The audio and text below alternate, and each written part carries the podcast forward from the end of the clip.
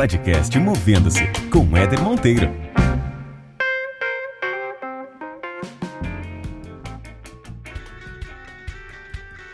Então, o grande recurso que a gente tem de autoconhecimento é o monitoramento emocional.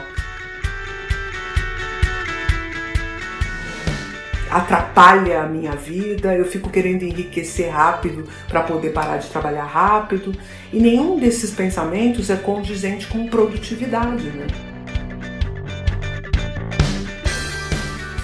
É, independentemente de tudo que você faz em, em socioemocional, se o primeiro capítulo, que é ouvir as diferenças e respeitá-las, não for colocado em prática, pode jogar o resto fora. Não se demore aonde não te dão valor.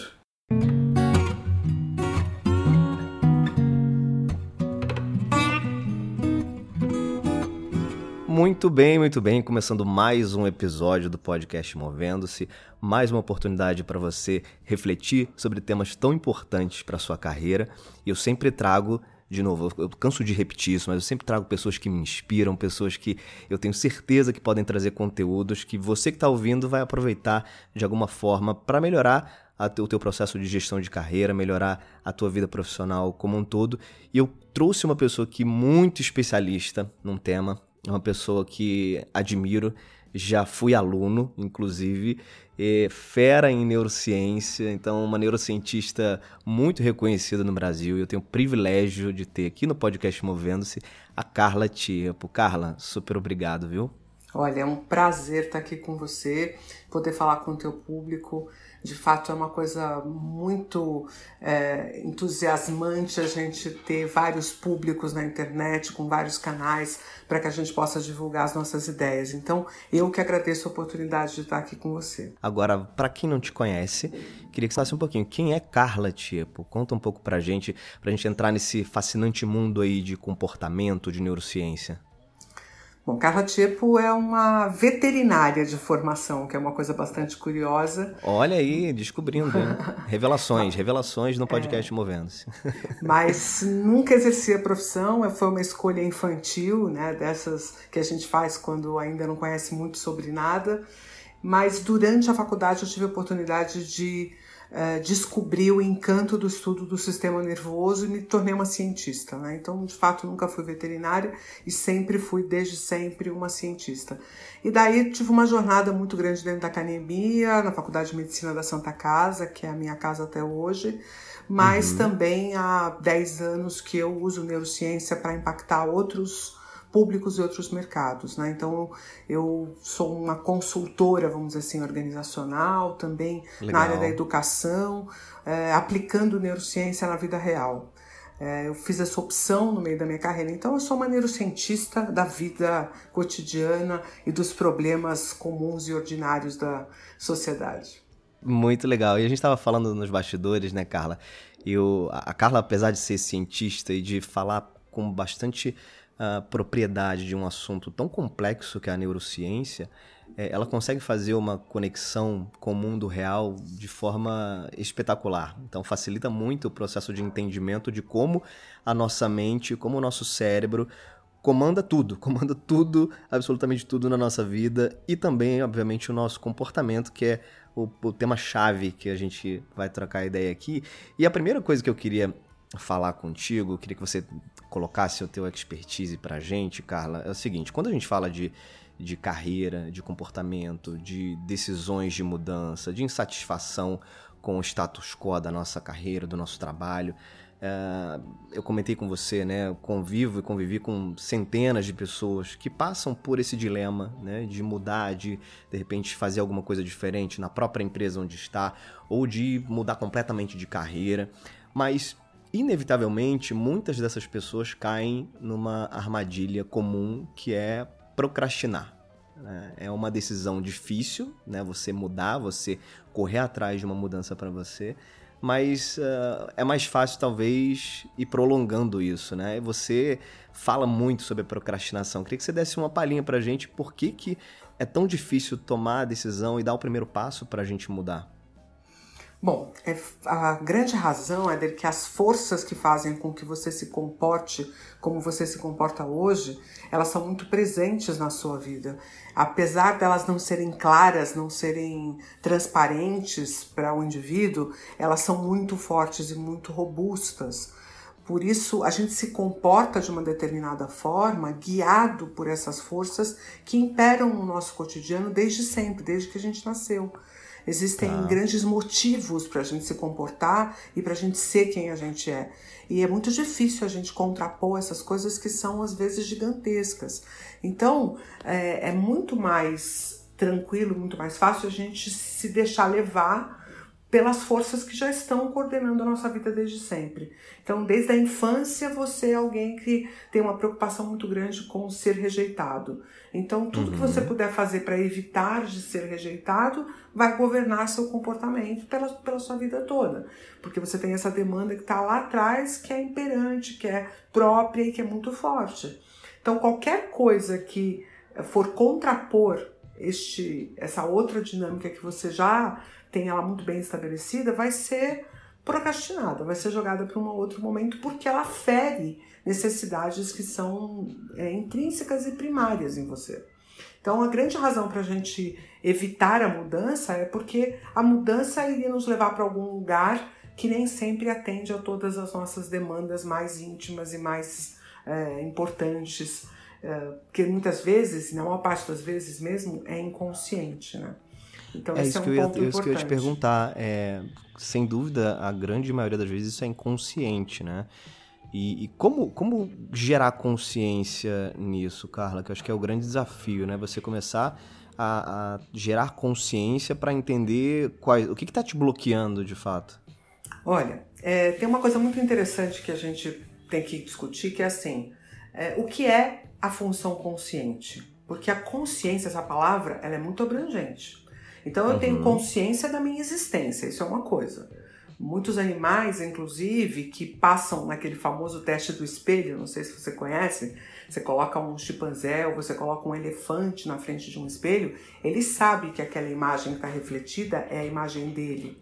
É e você coloca outros animais, como um gato ou um cão, que são igualmente muito capazes do ponto de vista cognitivo, eles não têm essa consciência de que a imagem no espelho é reflexo de si próprios. Olha que legal. É, então, a consciência da sua existência é, um, obviamente, um aspecto muito importante.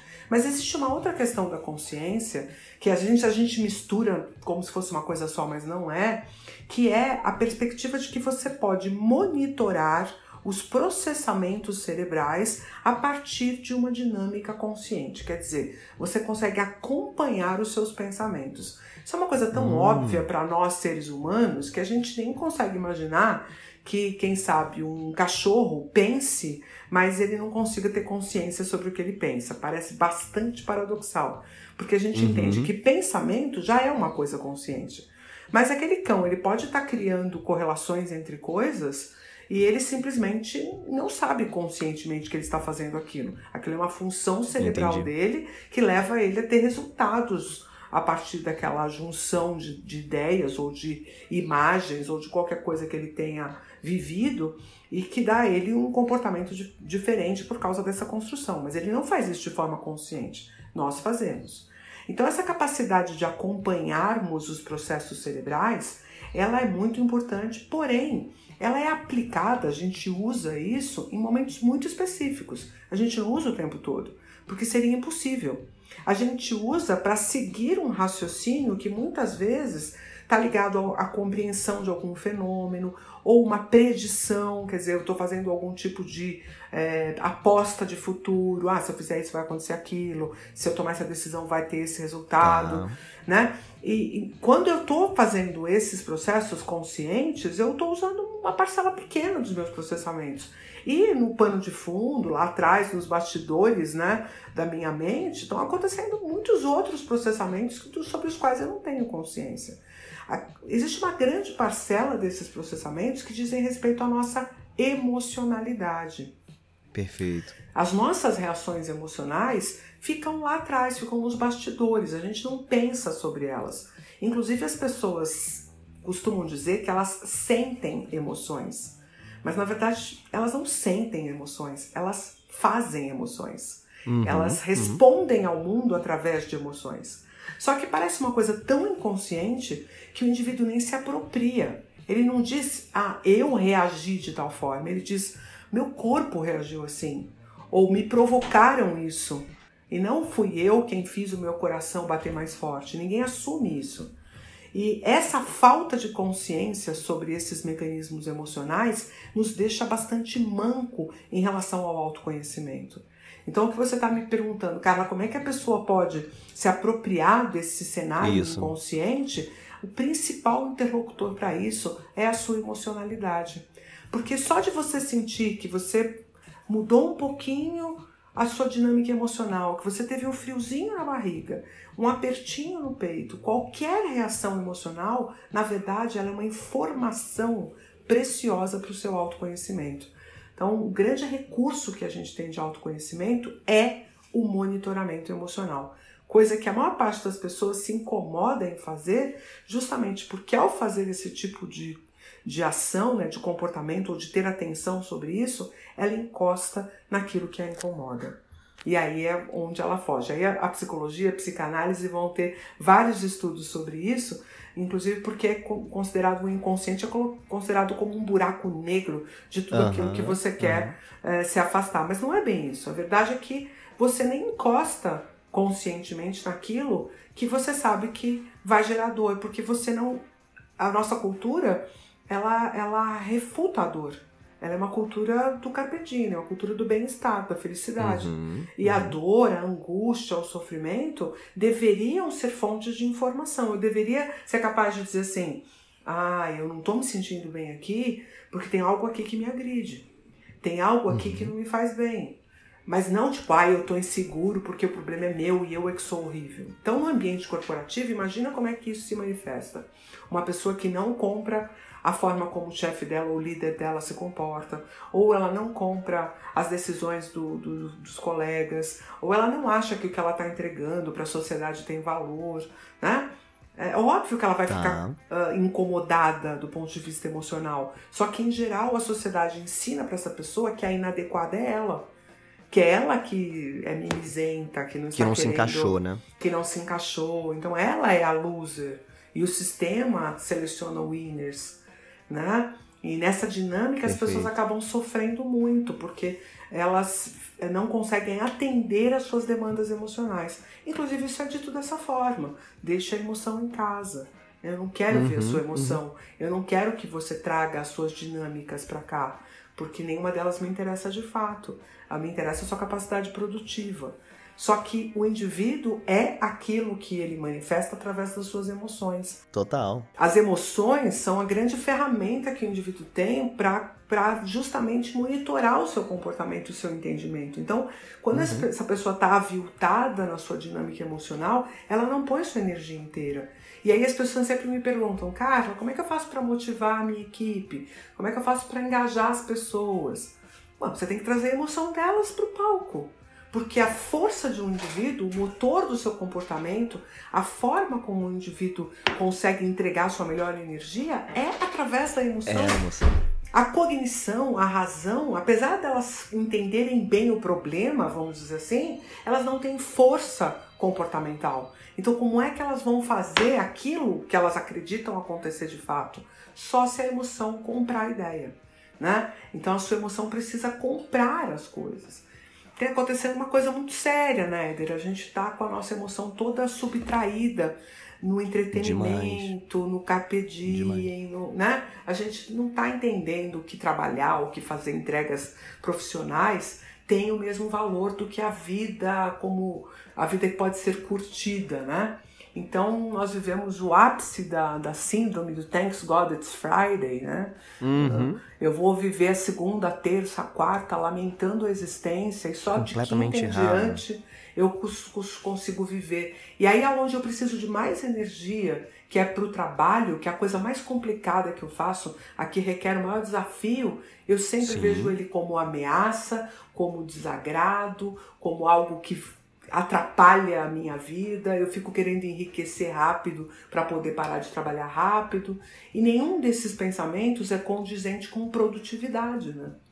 No Total. final, eu acabo não conseguindo avançar na minha capacidade produtiva porque eu não estou investindo nela, eu estou investindo em qualquer outra coisa. E acreditando que a produtividade vai ser um resultado é, feliz do do trabalho dos outros, né? Quer dizer, alguém vai me fazer ser produtivo, o meu líder não faz, a empresa não faz, quando na verdade eu que deveria estar fazendo. É, ou seja, a gente tem uma capacidade enorme de boicotar a nossa própria produtividade, né? A gente no fim do dia é que é responsável por não conseguir imprimir o máximo de, de potência que a gente, que a gente tem para imprimir dentro do trabalho. Né? Na medida em que você é, utiliza o teu pensamento para boicotar e se preocupar muito mais com a sexta, o sábado e domingo, que é onde você vai viver efetivamente, você acaba deixando de lado muita da potência que você teria nos dias regulares de trabalho, né? É claro que uh, não estou dizendo que, que a insatisfação ela não pode ser considerada, né? Tem gente que é infeliz com aquilo que faz, uh, não consegue de repente encontrar uma outra área de atuação porque lá atrás escolheu aquela área e acabou crescendo naquela carreira e foi ficando refém daquilo ali também de forma financeira e hoje mudar e sair daquilo ali é um pouco mais complexo. Mas eu acho que o, o ponto que você tocou para mim que é, é sensacional é de que forma o nosso pensamento nos ajuda a se aproximar ou se afastar desse, desse problema, né? É, porque é o que a gente tem na mão, que é a nossa consciência, né? Os Sim. processos inconscientes, eles estão distantes de da, da, da, nossa dinâmica consciente. A gente precisa aproximá-los da nossa dinâmica consciente, né?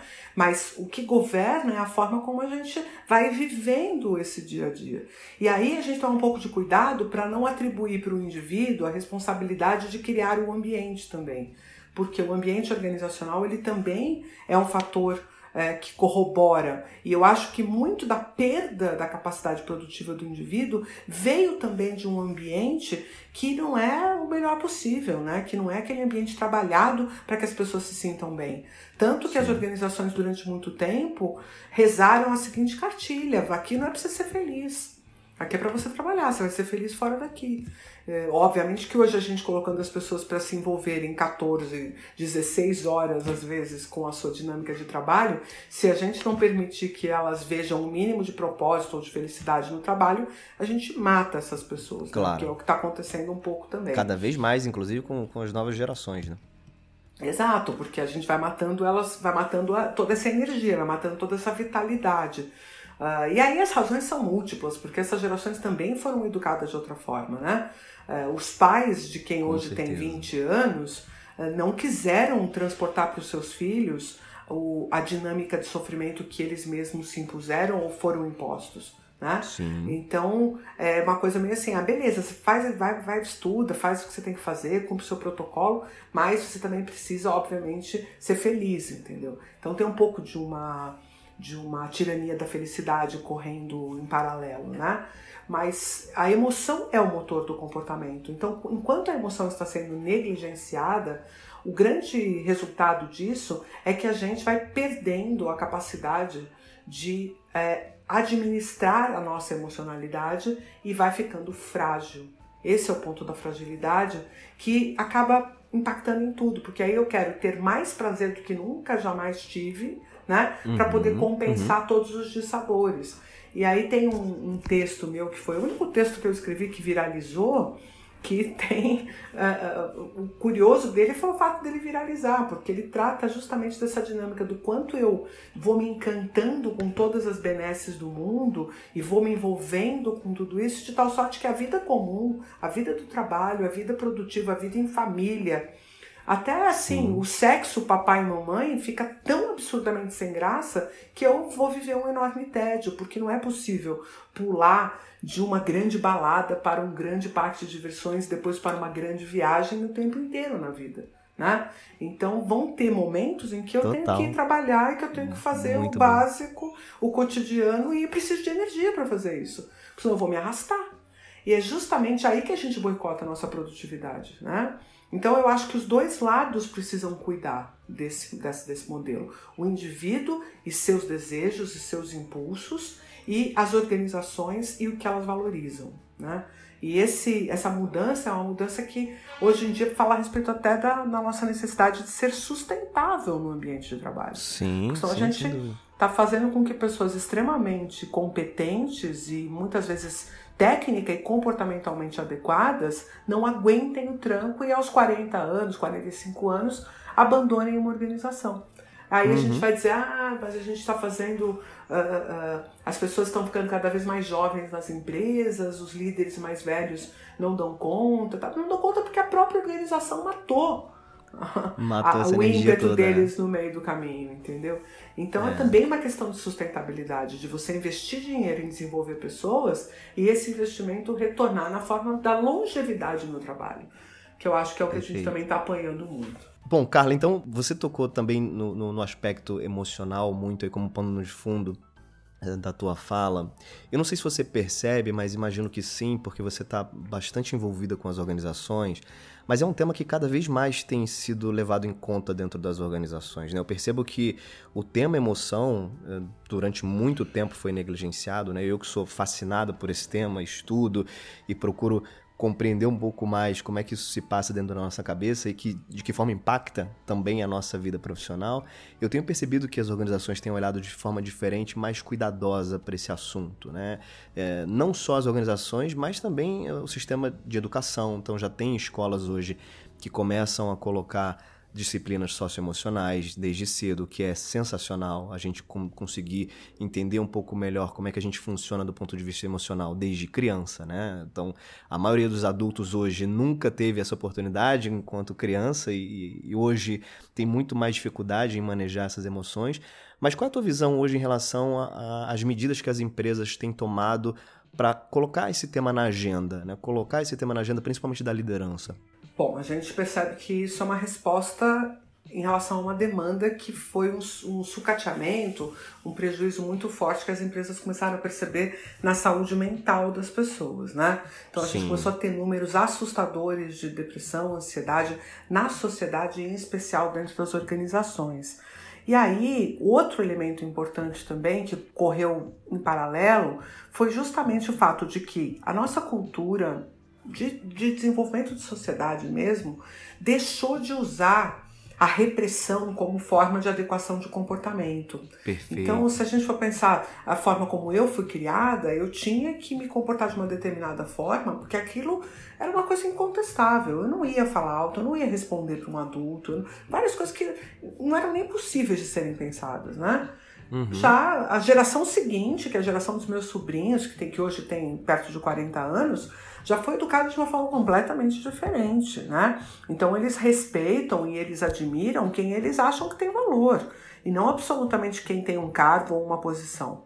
As empresas começaram a sofrer isso com a geração Y, né? E a gente começou a ter uma, uma história que assim, ah, as pessoas são contratadas por aspectos técnicos e são demitidas por questões comportamentais. Isso. Mas essas questões comportamentais não eram muito assim a respeito de, da pessoa não saber se comportar. Era é, a pessoa não segue as normas de comportamento que eu acredito serem as melhores. Uhum. Aí isso começou a mudar um pouquinho. O que seria Aí... uma convenção de comportamentos ideais, né? Então essa pessoa está deslocada dessa convenção. Exato. Isso é uma etapa que algumas empresas ainda estão. Algumas empresas familiares, chefiadas por pessoas mais velhas, elas ainda acham que comportamento é isso é eu ter respeito, eu saber falar, eu ter, entendeu? A opção de códigos que são códigos de regras, códigos uhum. de, de, de adequação comportamental. Não é bem isso que a gente tem buscado, nem na educação e nem também na formação de equipes. Né? A gente tem trazido muito a demanda das competências socioemocionais que dizem respeito ao indivíduo ter uma escuta sobre o que as emoções dele estão dizendo, como que ele deve transmitir isso, que tipo de comunicação é mais adequada em respeito a si e ao próximo, mas sem exatamente uma regra de como isso deve ser.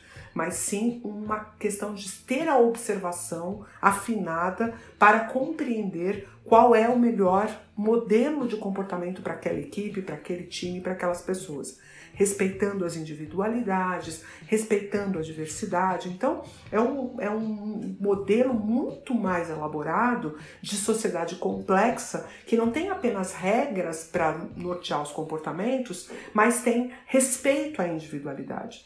Eu imagino que você consiga ver o tamanho da bronca que é fazer isso, porque a gente não consegue passar nem da primeira lição, que é, Verdade. é, ok, eu penso e o outro pensa diferente, isso não significa que tem um certo e tem um errado, né? Uhum, uhum. A gente tomou uma surra de polarização nesse país nos últimos cinco anos. Isso Muita mostra coisa. uma verdadeira incompetência de ter um relacionamento socioemocional que seja respeitoso e que seja e que tenha uma visão de ganho futuro, né? Então eu vejo que sim, está todo mundo achando que isso é uma coisa importante, mas pouca gente definitivamente sabe como fazer isso, né?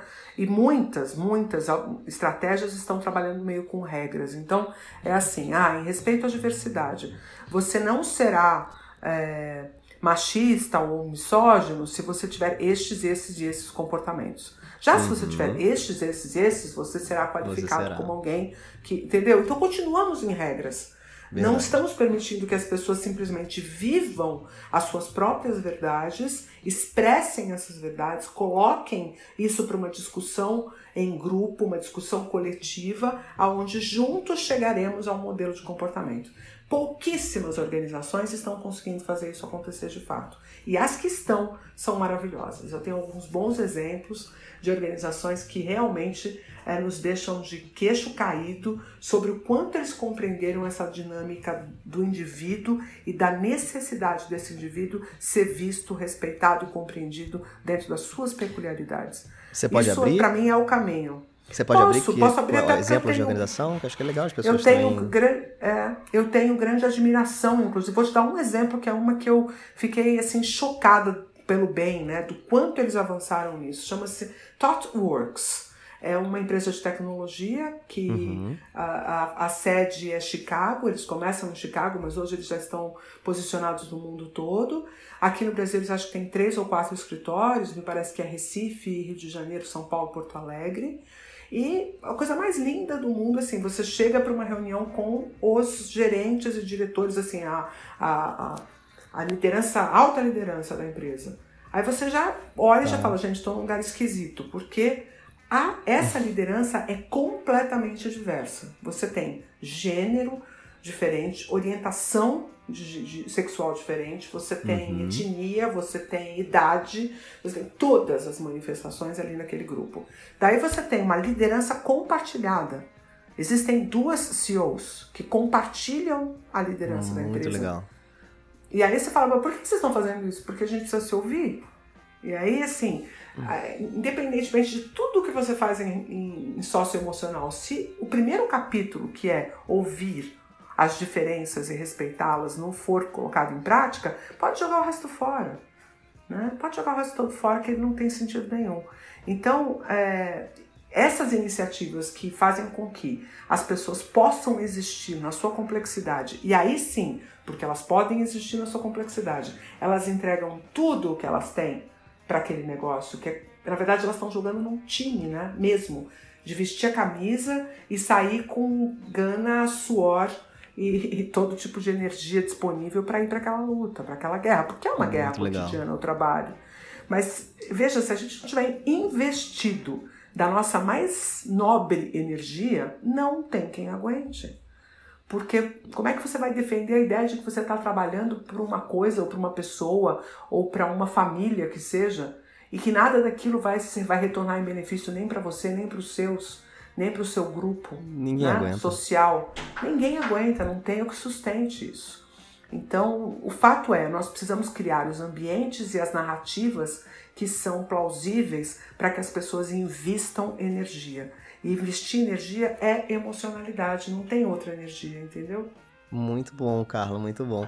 Para a gente amarrar o, o, papo que a gente começou, então eu tô ouvindo aqui, sou o Joãozinho, a Mariazinha, tenho dificuldades em dar o meu primeiro passo, tenho dificuldade em compreender um pouco melhor as minhas emoções. O que que eu leigo pra caramba posso fazer para que minimamente esse conceito seja um pouco mais fácil de entrar na minha cabeça e eu aos poucos comece o meu processo de autodesenvolvimento?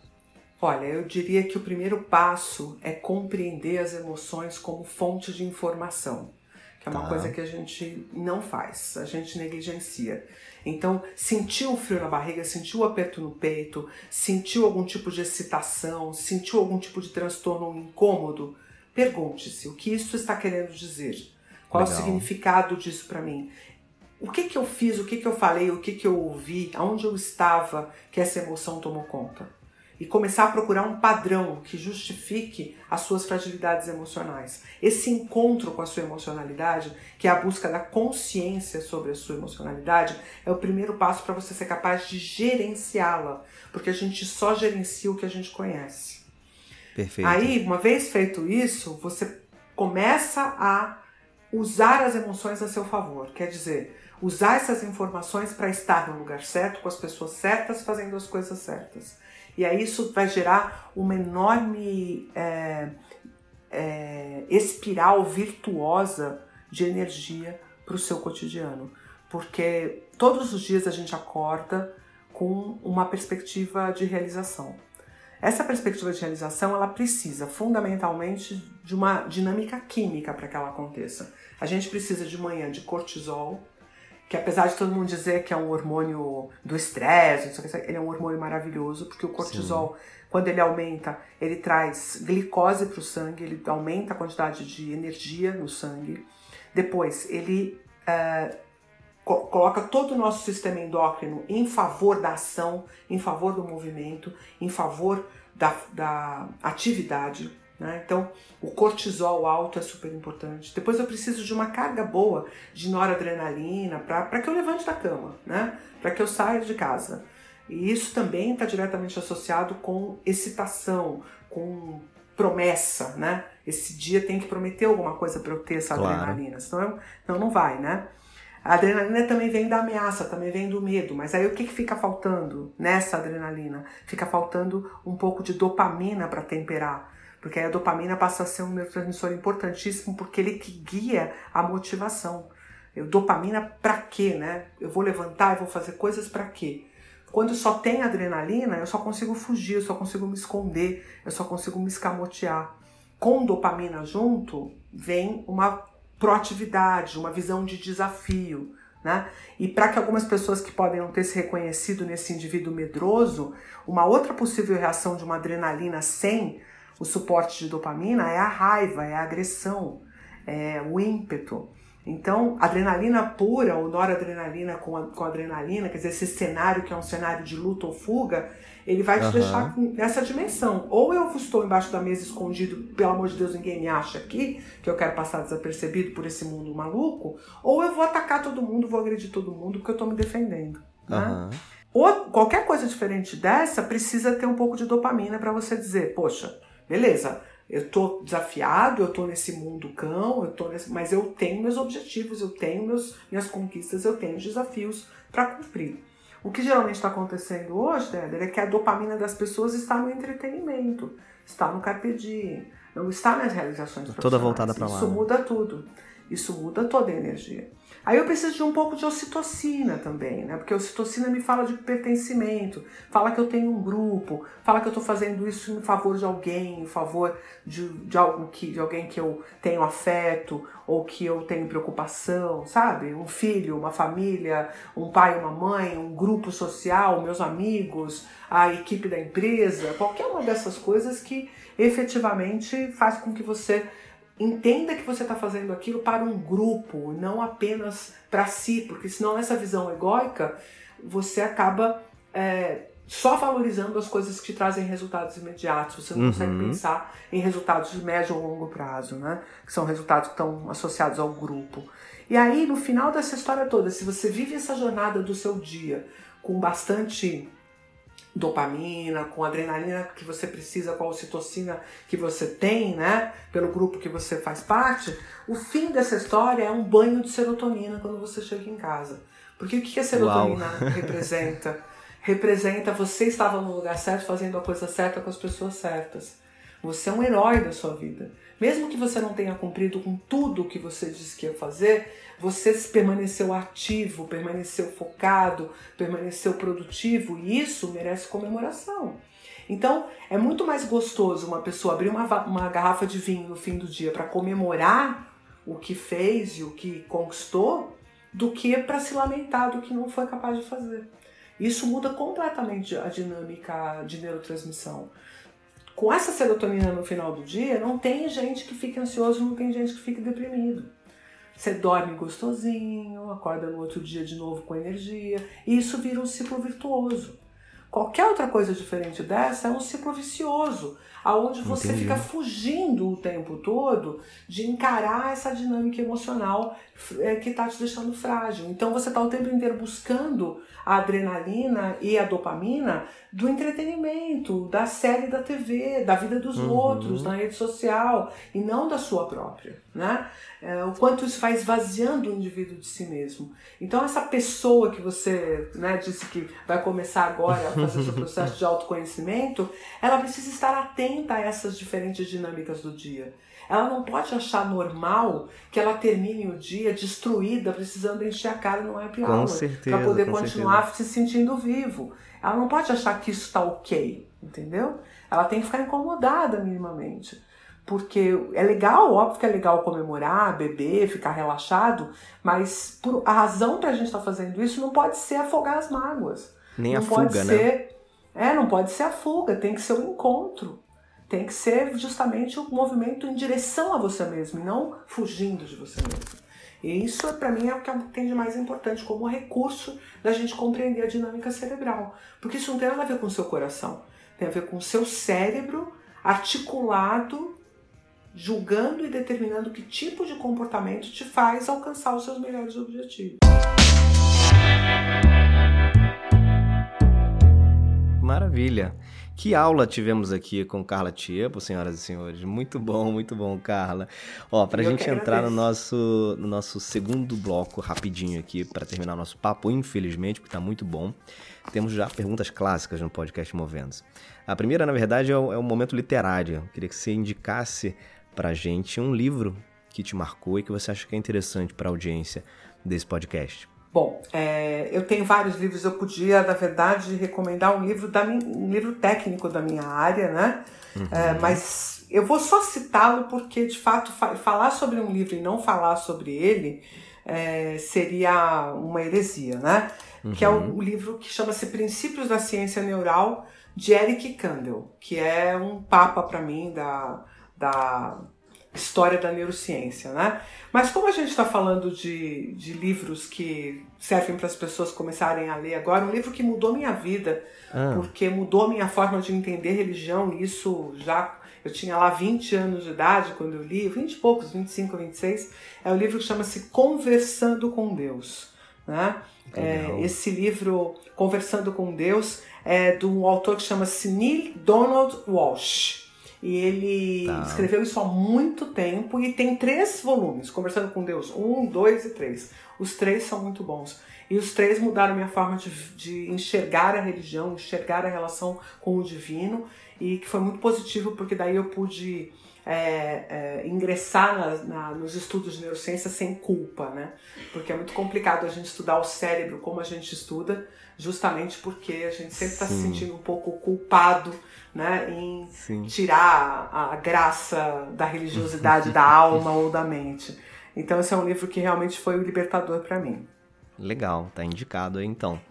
E o seguinte, se você tivesse, pudesse conversar com alguém, convidar alguém para bater um papo, para tomar um café, pudesse fazer o convite para alguém, para um, um encontro aí, alguém que, uma personalidade que esteja viva ou não, quem é que você teria vontade de conhecer, hein, Carla? E por quê? Que pergunta você faria para essa pessoa?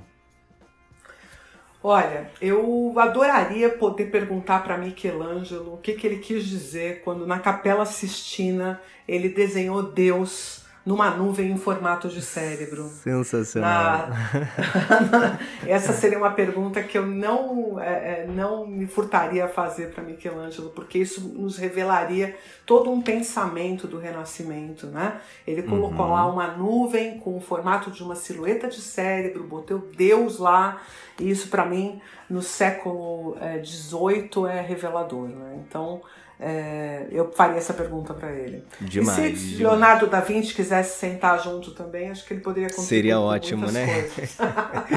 Por que não? e olha só, se você pudesse voltar lá no início da tua carreira, a Carla lá de trás, com toda a bagagem que você tem hoje, e pudesse dar uma dica para você mesma, o que, que você falaria, hein? Olha, eu diria, Carla, não se demore aonde não te dão valor. Uau! Muito bom. Não, não demore. Muito bom, muito bom. Excelente, excelente. Fechamos com chave de ouro o nosso podcast Movendo-se. Queria agradecer demais você, Carla Tipo. Um prazer bater esse papo com você. Tenho certeza que todo mundo aqui aproveitou. Como é que as pessoas fazem para se conectar contigo, para te encontrar? E-mail, rede social, enfim. Eu vou botar depois aqui na descrição também do podcast, mas fala aí. Então, Éder, é relativamente fácil, porque Carla Tiepo não tem muitas, né? Carla com C tipo com dois pesos de pato. E aí tá em tudo quanto é lugar. Tá no Insta, tá no LinkedIn, tá no Facebook. Eu tenho uma live todas as quartas-feiras há mais de três anos. Antes de live ser moda, eu já fazia uma toda quarta-feira no Facebook. Então é fácil acompanhar meu trabalho. Eu tenho bastante curso também online, tem bastante vídeo na internet. Quem tiver Ótimo. afim de me ouvir falar, não vai, é, não, não vai falta passar canal para isso. Carla, super obrigado de novo pelo bate-papo. Uh, pessoal, continuem conectados aí no podcast Movendo-se. Acompanhem também o Movendo-se lá nas redes sociais, arroba Movendo-se. E vai ser um prazer a gente conseguir bater um papo em outros fóruns também e se manter conectado, que eu acho que é importante, né? O processo de autodesenvolvimento é um processo constante e ele exige que a gente também se dedique a ouvir histórias diferentes, a conhecer pessoas diferentes, a acessar conteúdos diferentes. Esse podcast se propõe a isso também. Então, se você está aqui pela primeira vez, saiba que tem muito conteúdo aí já na plataforma de áudio que você prefere, no, no podcast Movendo. Tem outros episódios, outros convidados muito bacanas também, assim como a Carla, e vai ser muito legal se vocês puderem ouvir. Vou ficando por aqui. Beijos e abraços. Até mais.